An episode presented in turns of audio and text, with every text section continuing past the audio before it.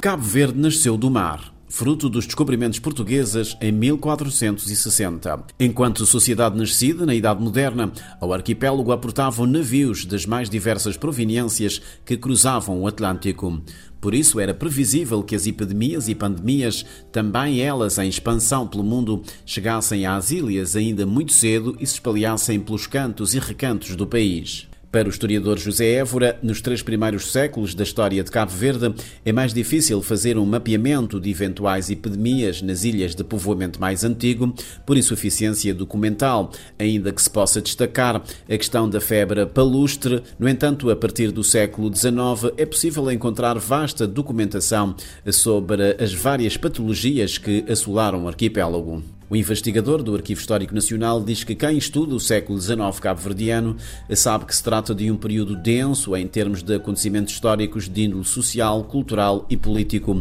Um século também marcado por crises sanitárias eh, provocadas por epidemias em todas as ilhas eh, povoadas do arquipélago, como por exemplo a epidemia da cólera morbus na Ilha do Fogo. Com efeito, em 1855, a Ilha do Fogo foi fustigada por uma epidemia de cólera morbus de forma tão rápida e violenta que levou as principais autoridades e grande parte dos habitantes de São Filipe, onde ela começou, a abandonar a vila, refugiando-se na então Vila da Praia, na ilha de Santiago. Dos 13.101 indivíduos que compunham a população da ilha, em junho de 1855, 3.508 foram atingidos atingidos pela doença. Desses, 643 morreram em pouco menos de um mês. O historiador conta que a epidemia da cólera morbus na Ilha do Fogo viria a espalhar-se para outras ilhas. A cólera que iniciou na Ilha do Fogo em 1855, da Ilha do Fogo começou a disseminar por outras ilhas, nomeadamente em São Vicente, mas também as outras ilhas do norte, Santo Antão e, e, São, e, e São Nicolau, nomeadamente, dizimando uma grande parte da população dessas ilhas. No caso de São Nicolau, por exemplo,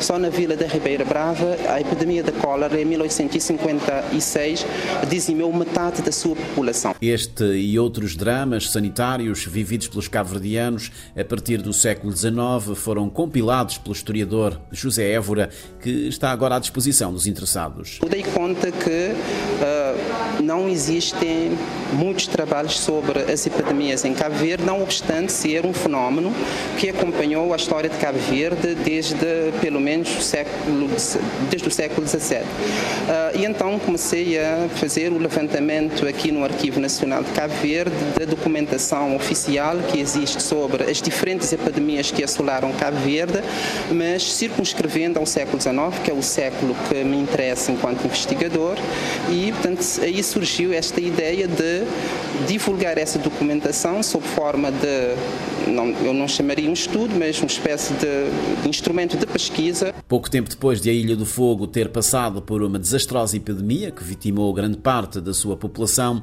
em 1856 foi a vez de São Vicente passar por idêntica provação. No dia 23 de agosto desse ano, a ilha foi atacada pela cólera morbus, numa altura em que, à semelhança das outras ilhas do arquipélago, também ela enfrentava o flagelo da fome, tão frequente no século XIX cabo-verdiano. Ao que tudo indica, diz o historiador José Évora, a moléstia entrou no Porto Grande de São Vicente através dos navios que ali aportaram provenientes do exterior exterior. Rio de Janeiro, Lisboa, Ilha da Madeira são apontados como potenciais portos de onde terá vindo a epidemia.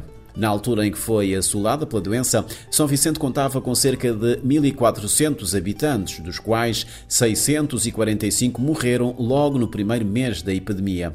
Cabo Verde enfrenta hoje, como de resto todos os países, os impactos social e económico da pandemia do novo coronavírus. O país registra até ao momento 152 óbitos por complicações associadas à Covid-19 e 5 por causas externas. O arquipélago contabiliza um acumulado de 15.724 casos de doença desde 19 de março de 2020, distribuídos por todos os 22 municípios das nove ilhas habitadas do arquipélago, segundo dados do Ministério da Saúde.